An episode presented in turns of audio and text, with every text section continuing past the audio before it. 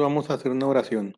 Amoroso y bendito Padre Celestial, Dios de Abraham, Dios de Isaac y Dios de Jacob, te damos las gracias porque el día de hoy nos permites estar aquí reunidos para considerar el conocimiento que viene de tu palabra y poder ser mejores personas para poder reflejar las cualidades de tu espíritu. Te damos las gracias pues, te pedimos perdón por nuestras faltas, nuestros errores y que todo lo que aprendamos sea grabado en nuestra mente y corazón. Todo para la honra y gloria de tu bendito y sagrado nombre. Te pedimos también porque todos los hermanos alrededor del mundo y todo tu pueblo es afrontando cualquier situación, pero con ayuda de tu Espíritu Santo para que salgan adelante, ya sea en una situación económica o de salud. Te agradecemos todas las cosas, pidiéndote también que se haga tu voluntad y no la nuestra y que venga tu reino en el nombre de tu querido y amado Hijo, nuestro Señor Jesucristo. Amén. Amén. Amén.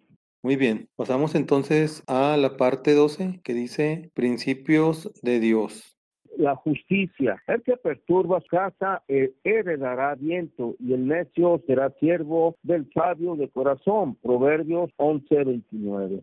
La respuesta suave aplaca la ira, pero la palabra áspera hace subir el furor. La lengua pasible es árbol de vida, pero la perversidad de ella es quebrantamiento de espíritu. El hombre iracundo promueve contienda, el que tarda en ariarse apacigua la rencilla. Proverbios 15, versículo 1, 4 y 18. Mejor es el que tarda en ariarse que el fuerte al que domina su espíritu, que el conquistador de una ciudad. Proverbios 16, 32. No te unas al iracundo, ni te acompañes del inrasquecible, no sea que aprendas sus costumbres y pongas trampa a tu propia vida. Proverbios 22, de 24 al 25 manzana de oro con figuras de plata, es la palabra dicha como conviene, como zarcillo de oro y collar de oro fino, es el que reprende al sabio, tiene oído dócil. Como frío de nieve en tiempo de ciegas, así es el mensajero fiel a quienes lo envían, pues se conforta el alma de su Señor. Proverbios 25 del 11 al 13. La ansiedad aflige al que sale fiador de un extraño, al que aborrece las fuerzas, vive seguro. A su alma hace bien el hombre misericordioso, pero el cruel se atormenta a sí mismo. Proverbios 11, 15 y 17 alborotas casa al codicioso, pero que aborrece el soborno vivirá. Proverbios 15, 27. No seas de aquellos que comprometen de los que salen fiadores de deudas ajenas. Sí, el, si luego no tienes con qué pagar, ¿por qué te habrán de quitar tu cama de debajo de ti? Proverbios 22, 26, 27. El que no calumnia con su lengua no hace mal a su prójimo, no admite reproche alguno contra su vecino. Salmos 15, 13. El que carece de entendimiento menosprecia a su prójimo, pero el hombre prudente calla. El que anda con chismes revela el secreto. El de espíritu fiel lo guarda íntegro. Proverbios 11, versículos 12 y 13. El malo presta atención al labio inicuo y el mentiroso escucha la lengua detractora. Proverbios 17, 4 todos estos proverbios y citas están más que convincentes para cualquier oyente. Es lo que se refiere es la obediencia a la palabra de Dios y a todos nos va bien. Proverbios 20, 22. No digas, yo me vengaré, esperaré en Jehová y él te salvará. Proverbios 24, 28 al 29. No seas sin causa testigo contra tu prójimo, ni digas falsedades con tus labios. No digas, haré con él como él hizo conmigo, pagaré a ese hombre según merece su obra. Proverbios 25, 8 al 10. No estés apresuradamente en pleito, no sea que no sepas qué hacer luego cuando tu prójimo te haya avergonzado. Trata tu causa con tu compañero y no descubras el secreto a otro, no sea que te deshonre él, que lo oiga y tu infamia no pueda repararse. Proverbios 26, 17 y 22 al 18 como tomar por las orejas a un perro que pasa es entrometerse en pleito ajeno. Las palabras del chismoso son como bocados suaves que penetran hasta las entrañas. Como baño de plata sobre un tiesto son los labios lisonjeros y el mal corazón. El que odia lo disimula con los labios, pero en su interior maquina engaño. Por más que hable amigablemente, no le creas, porque siete abominaciones hay en su corazón. Aunque con disimulo encubra su odio, su maldad será descubierta en la congregación. El que cava una fosa caerá en ella. Al que rueda una piedra se le vendrá encima. La lengua falsa atormenta al que ha lastimado. La boca lisonjera conduce a la ruina. Pues bien, aquí nos habla mucho de cómo controlar la lengua, cómo controlar quizá los malos comentarios, adelantarnos eh, con nuestra lengua y con nuestras acciones. Dice que hay que ser prudentes y que hay que tener esa calma para que en algún momento no seamos nosotros avergonzados. Son consejos sabios que son están en proverbio. Comunicación. Ser honesta, habla la verdad en amor. Efesios 4:15, sino que siguiendo la verdad en amor, crezcamos en todo en aquel que es cabeza, esto es Cristo. El enojo es energía para resolver problemas del momento. Airaos, pero no pequéis, no se ponga el sol sobre vuestro enojo, ni deis lugar al diablo. Efesios 4:26 al 27. Ataque el problema, no a la persona. Ninguna palabra corrompida salga de vuestra boca, sino la que sea buena para la necesaria edificación, a fin de dar gracias a los oyentes, y no entristezcáis al Espíritu Santo de Dios, con el cual fuisteis sellados para el día de la redención. Efesios 4, 29 al 30. Haga cambios en sí mismo, no se reacciona. Quítense de vosotros toda amargura, enojo, ira, gritería, maledicencia y toda malicia. Antes sed bondadosos unos con otros, misericordiosos, perdonándoos unos a otros, como Dios también los perdonó a vosotros en Cristo. Efesios 4:31 al 32 cuando estamos débiles, pedir a Dios y nos ayuda. Y después, dar gracias a Dios.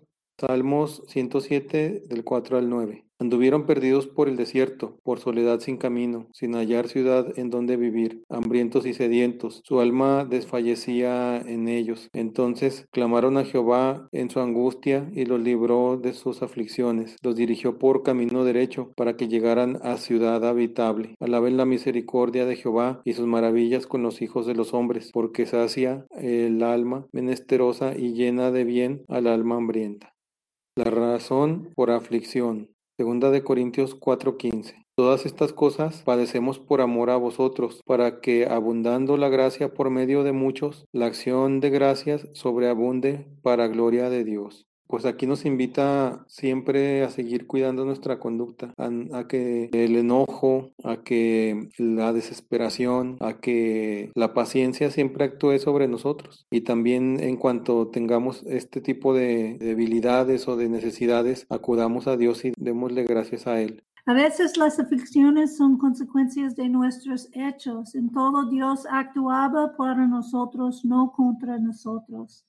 El pecado Hebreos 12, 5 al 11. Y habéis ya olvidado la oración que como a hijos se os dirige diciendo, Hijo mío, no menosprecies la disciplina del Señor ni desmayes cuando eres reprendido por él, porque el Señor al que ama disciplina y azota a todo el que recibe por hijo. Si soportáis la disciplina, Dios os trata como a hijos, porque ¿qué hijo es aquel a quien el Padre no disciplina? Pero si os deja sin disciplina, de cual de todos han sido participantes, entonces sois bastardos, no hijos. Por otra parte, tuvimos a nuestros padres terrenales que nos disciplinaban y los venerábamos, pero porque no obedeceremos mucho mejor al Padre de los Espíritus y viviremos. Y aquellos ciertamente por pocos días nos disciplinaban como a ellos que les parecía, pero este para lo que nos es provechoso, para que participemos de su santidad. Es verdad que ninguna disciplina al presente parece ser causa de gozo, sino de tristeza, pero después da fruta apacible de justicia a los que por medio de ella han sido ejercitados.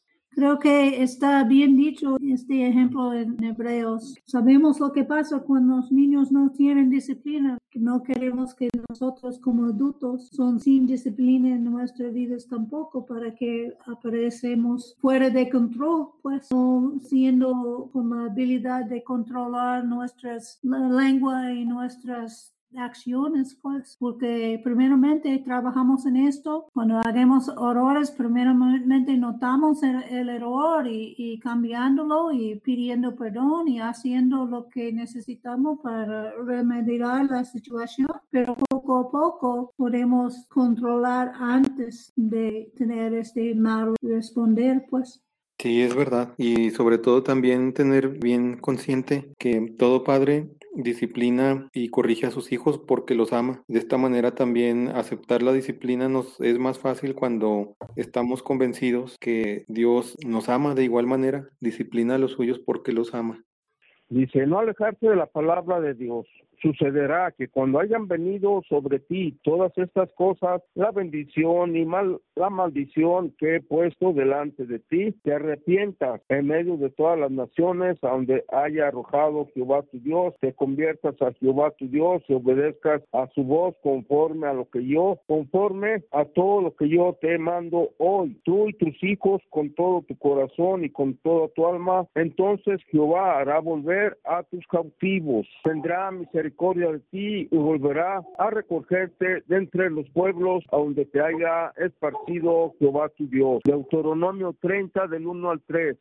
Mira, yo te he puesto delante de ti hoy la vida y el bien, la muerte y el mal, porque yo te mando hoy que ames a Jehová tu Dios, que andes en sus caminos y guardes sus mandamientos, sus actos y sus decretos, para que vivas y seas multiplicado y Jehová tu Dios te bendiga en la tierra a la cual vas a entrar para tomarla en posesión. Pero si tu corazón se aparta y no obedeces, te dejas extraviar y te inclinas a dioses ajenos, si le sirves, yo os declaro hoy que de cierto pereceréis. No prolongaréis vuestros días sobre la tierra donde vais a entrar para tomarla en posesión, tras pasar el Jordán. A los cielos y a la tierra llamo por testigos hoy contra vosotros de que os he puesto delante la vida y la muerte, la bendición y la maldición. Escoge pues la vida para que vivas tú y tu descendencia, amando a Jehová tu Dios, atendiendo su voz, siguiéndolo a él pues Él es tu vida, así como la prolongación de tus días, a fin de que habites sobre la tierra que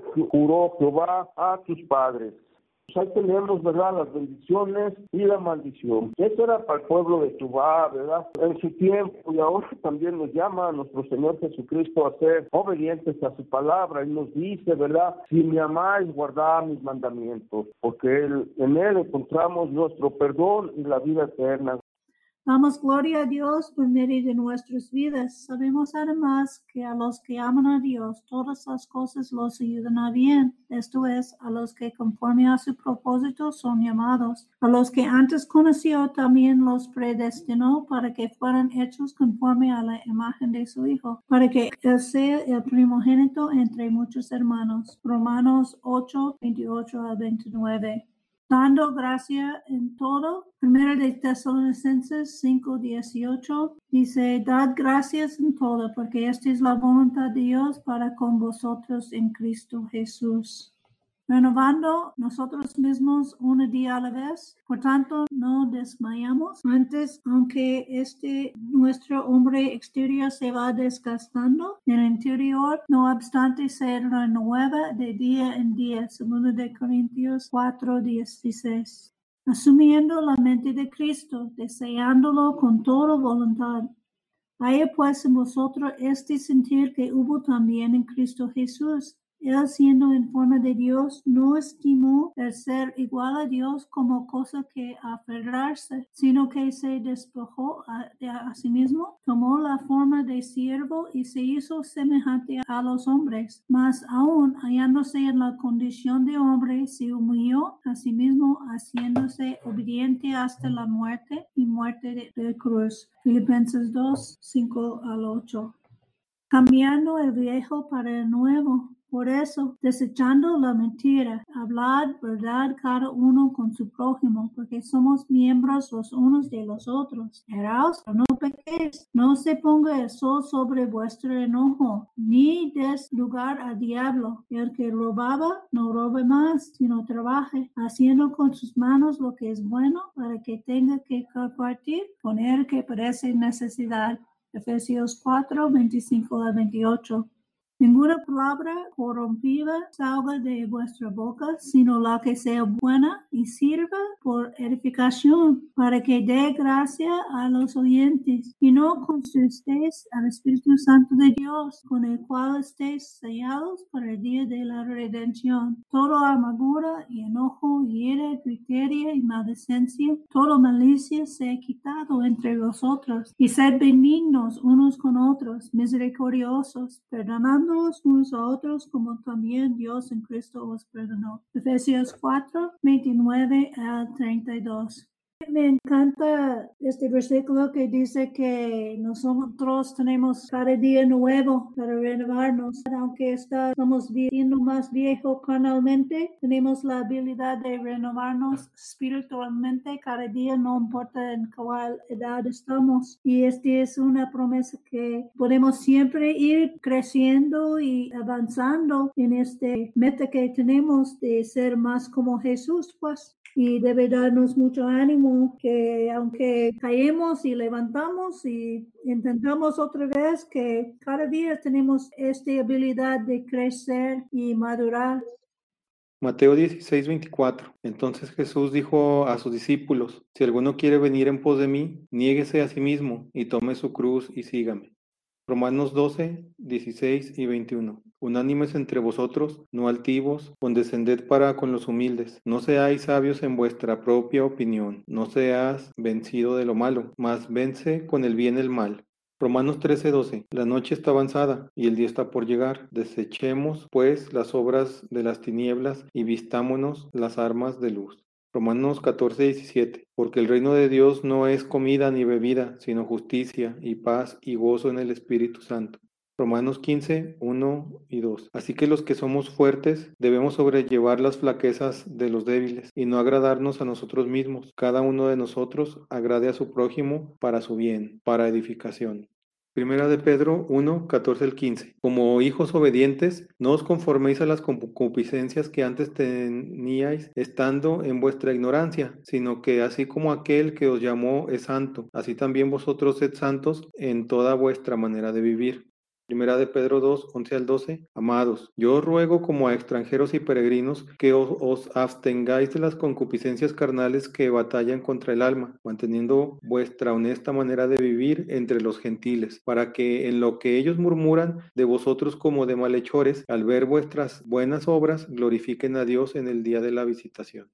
Primera de Pedro 3.9, no devolviendo mal por mal, ni maldición por maldición, sino por el contrario, bendiciendo, sabiendo que vosotros sois llamados para que heredaseis bendición.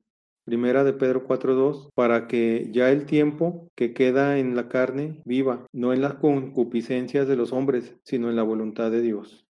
Primera de Pedro 5, 2 al 6. Apacentad la grey de Dios que está entre vosotros, cuidando de ella, no por fuerza, sino voluntariamente, no por ganancia deshonesta, sino de ánimo pronto y no como teniendo señorío sobre la heredad de Dios, sino siendo ejemplos de la grey. Y cuando apareciere el, príncipe de los pastores, vosotros recibiréis la corona incorruptible de gloria. Igualmente, jóvenes, sujetaos a los ancianos, y todos sujetaos unos a otros, vestidos de humildad, porque Dios resiste a los soberbios y da gracia a los humildes. Humillaos, pues, bajo la poderosa mano de Dios, para que Él os exalte cuando fuere tiempo. Gálatas 6, 3 al 4 y versículo 8. Porque si alguno piensa de sí que es algo, no siendo nada, a sí mismo se engaña. Así que cada uno examine su propia obra y entonces tendrá que gloriarse solo en sí mismo y no en otro. Porque el que siembra para su carne, de la carne segará corrupción, mas el que siembra para el espíritu, del espíritu segará vida eterna. Y tercera de Juan 11, amado, no sigas lo malo, sino lo bueno. El que hace lo bueno es de Dios, mas el que hace lo malo no ha visto a Dios. Tenemos la lectura adicional de los capítulos 20 al 21 del matrimonio en la actualidad. volver a comenzar. Hay ocasiones cuando tenemos que comenzar de nuevo. Sucede en las cosas simples, como cuando hacemos el cruce incorrecto y tenemos que volver a la esquina donde comenzamos, o cuando equivocadamente seguimos el modelo de tejido y tenemos que deshacer algunas líneas de puntadas. Ocurre esto en el matrimonio. Un reporte reciente en un periódico describía cómo el piloto de un jet había sido atrapado en una tormenta que rompió el mástil del barco y tuvo que volver con dificultad al puerto para hacer reparaciones. La misma clase de cosas sucede algunas veces en el matrimonio. Quizá tengamos que reconsiderar nuestra vida entera debido a que una enfermedad seria incapacita de manera permanente a uno de los cónyuges o un trabajo lucrativo nos engaña y nos aparta seriamente de Cristo.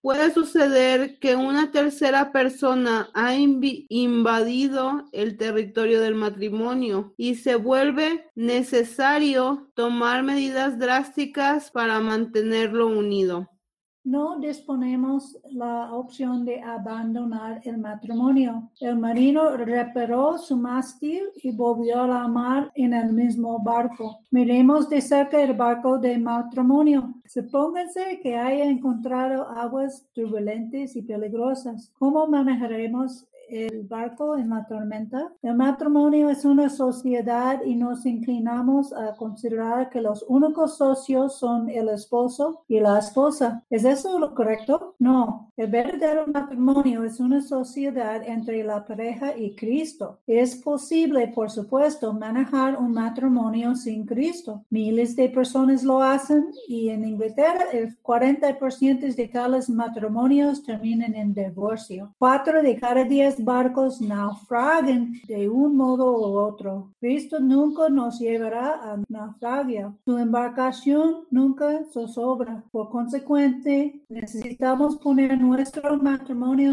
en las manos de Cristo de manera consciente, segura y permanente. Algunas veces surgen grandes problemas porque descuidamos las señales tempranas de precaución Cualesquiera que sean las señales de precaución, hago algo respecto de ellas tan pronto como las comprenda. Por ejemplo, la comunicación entre los dos es deficiente, constantemente surgen discusiones y no tienen interés en cosas espirituales. El trabajo diario está absorbiendo demasiado tiempo y está disminuyendo la confianza mutua. Los asuntos monetarios no están siendo manejados satisfactoriamente las intimidades de matrimonio no son como deberían ser. Por algún indicador le dice que no todo está bien. Toma nota, aplique tan pronto como sea posible los remedios que siguen. Creo que es bien claro, enfatizando lo que hemos estudiado antes, que necesitamos tener nuestro matrimonio ligado con Cristo para que no tiene naufragio. Para no llegar al fracaso total.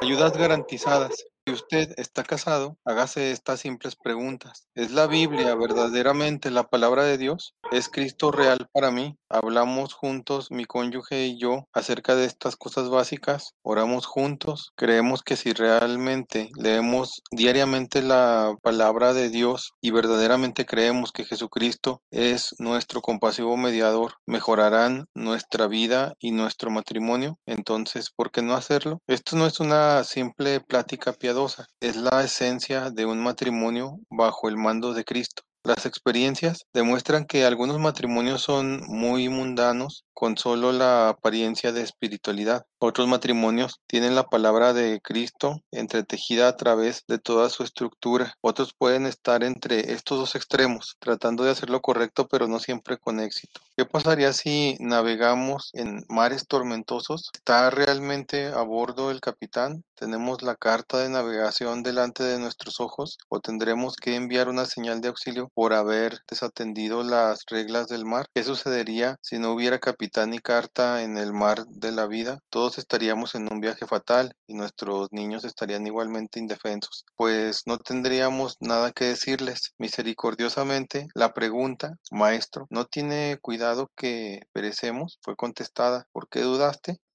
Analicemos su matrimonio, noviazgo o vida. Vuelva al comienzo y examínelos nuevamente a la luz de la palabra de Cristo. Descubrirá una nueva felicidad y una maravillosa seguridad. Someta sus dificultades grandes y pequeñas de la misma prueba. Ponga sus ansiedades y preocupaciones en las manos de Dios por medio de la oración. Usted y su pareja quedarán realmente maravillados si honestamente mantienen un matrimonio espiritualmente limpio y ordenado como un barco.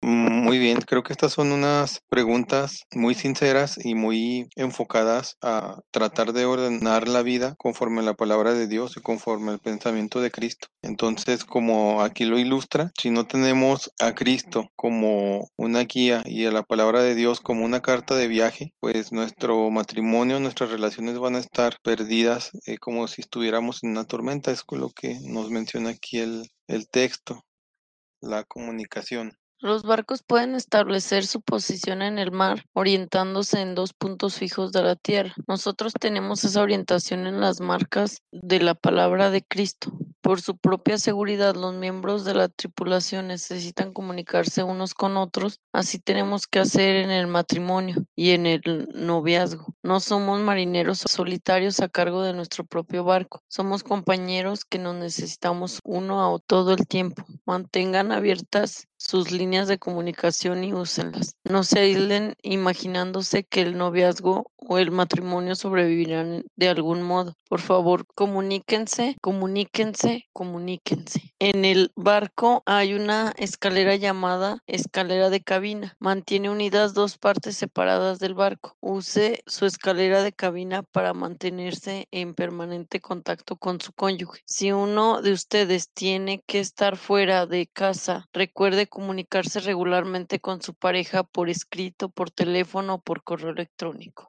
En estos días los marineros no tienen que depender de marcas en tierra para su orientación. Los sistemas de navegación por satélite permiten a la tripulación de un barco establecer su posición instantáneamente. Eso es verdaderamente maravilloso y una gran ayuda para navegar a salvo. Nosotros tenemos aún mejor orientación en la oración de nuestro Padre Celestial. Las oraciones diarias estabilizan el barco, fortalecen la tripulación y nos mantienen en las manos seguras de Dios. Nuestro viaje marital no estará exento de tormentas, pero el capitán nos llevará a nuestro puerto deseado con toda seguridad. Por consiguiente, si tienen problemas, apliquen los remedios seguros, comuníquense siempre con su cónyuge, permita que Dios se comunique con ustedes leyendo diariamente su palabra y confiando en el capitán en oración. La respuesta vendrá, calla, enmudece. Marcos 4:39. Su barco llegará salvo a tierra, mientras tanto manténgase en contacto con los demás marineros que conducen sus barcos hacia el reino de Dios y con quienes ustedes tienen compañerismo en Cristo.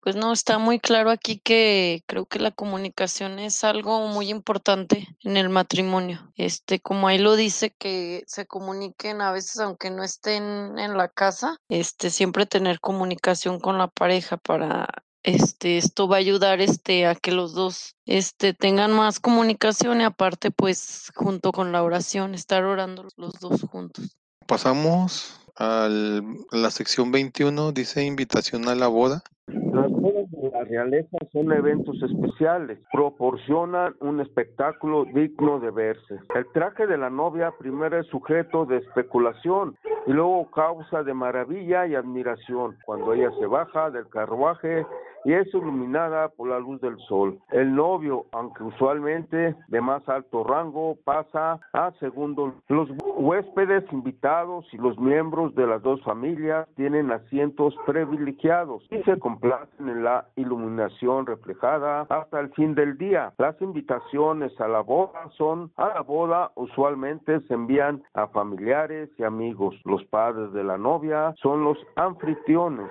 Es al mismo tiempo una celebración matrimonial y una fiesta de despedida para la novia, quien de aquí en adelante establecerá un hogar con su esposo. Así es como normalmente se hacen y tienen lugar las cosas acostumbradas. Pero no siempre. Hay una notable y regia excepción. La invitación ha sido enviada a la novia y muy excepcionalmente la cena nupcial y el vestido de la novia serán provistos por el novio y el padre de él. Quizá la más grande sorpresa de todas es que el novio y la novia nunca se han visto uno al otro, nunca se han conocido verdaderamente. No, no es un matrimonio arreglado. La novia sabe todo respecto al novio. Nada ha sido mantenido en secreto. Mejor aún, el novio ha escogido personalmente a la novia y en respuesta a la antigua pregunta ¿quieres a este varón? Ella ha dicho, sí, lo quiero. Invitaciones a la boda. Esta no es como otra invitación real, porque por lo general es maltratada y rechazada, pero la boda no se cancelará, sino que será más espléndida y gloriosa que cualquier otra boda real. La novia estará allí de blanco con incrustaciones de oro y entrará con alegría y regocijo en el palacio del rey. La pareja bendita se deleitará completa y mutuamente y su amor nunca decaerá. Entonces, ¿Qué decir del modo en que la invitación es tratada? Primero, debemos e-, echar una mirada a la madre de la novia. ¿Qué hay de la invitación de la boda? Ella es de lo más inusual. Es una ciudad. Su nombre es Jerusalén, la cual es de arriba, la madre de todos nosotros. ¿Qué clase de hija puede tener tal madre? ¿Cómo será ella? Yo, Juan, vi la santa ciudad, la nueva Jerusalén, descender del cielo, de Dios, dispuesta como una esposa ataviada para su marido. Apocalipsis 21.2. Se dice entre humanos que los buenos matrimonios se hacen en el cielo. Esto es ciertamente verdadero en este caso. Esta bella esposa ha sido formada en el taller divino en los cielos. ¿Cómo puede ser esto? ¿Está la novia realmente en el cielo? ¿No es este el cielo del divino arquitecto? De acuerdo a sus diseños, la novia es formada en la tierra, pero no será revelada en toda su belleza, sino hasta que el novio esté también en la tierra. ¿Por qué el novio nunca ha visto a su novia? Simplemente porque una gran parte de ella está muerta y con la parte viva espera el llamado del novio. Cantares 2 del 10 al 13. Levántate, oh amiga mía, hermosa mía, y ven, porque he aquí ha pasado el invierno, se ha mudado, la lluvia se fue, se han mostrado las flores en la tierra, el tiempo de la canción ha venido, y en nuestro país se ha oído la voz de la tórtola. La higuera ha echado sus higos y las vides en cierne dieron olor. Levántate, oh amiga mía, hermosa mía, y ven. Ese será un día cuya semejanza nunca habrá sido vista. La novia es despertada de su sueño en el polvo de la tierra y junto con los vivientes y después del juicio ella será vestida con las vestiduras del espíritu Apocalipsis 19, 7 y 8. Gocémonos y alegrémonos y démosle gloria porque han llegado las bodas del Cordero y su esposa se ha preparado y a ella se le ha concedido que se vista de lino fino, limpio y resplandeciente, porque el lino fino es las acciones justas de los santos. Este evento trascendental comenzó a prepararse en el Calvario cuando el costado abierto por la lanza de un soldado romano prefiguró la nueva Eva que sería tomada del costado del más grande que Adán se consumará en un abrir y cerrar de ojos cuando esta corrupción se vista de incorrupción. Qué bonito estar presente en esas bodas. Qué bonito lo que dice la palabra de ese momento, ¿no? Lo que nos expresa que va a suceder. Es algo realmente a que así llevándolo a la imaginación es pues muy bonito, muy emocionante. sí. Sí, y aparte, cómo lo describe, sabemos que aquí está hablando acerca de, la iglesia que toma parte de una boda con Cristo. Entonces, lo describe de una manera muy espectacular. Entonces, de esa manera también nos enseña, como decía, las mejores bodas han sido preparadas en el, en el cielo. Y esta es la esperanza en la cual se basa también nuestra fe. ¿Qué hay de la invitación de la boda?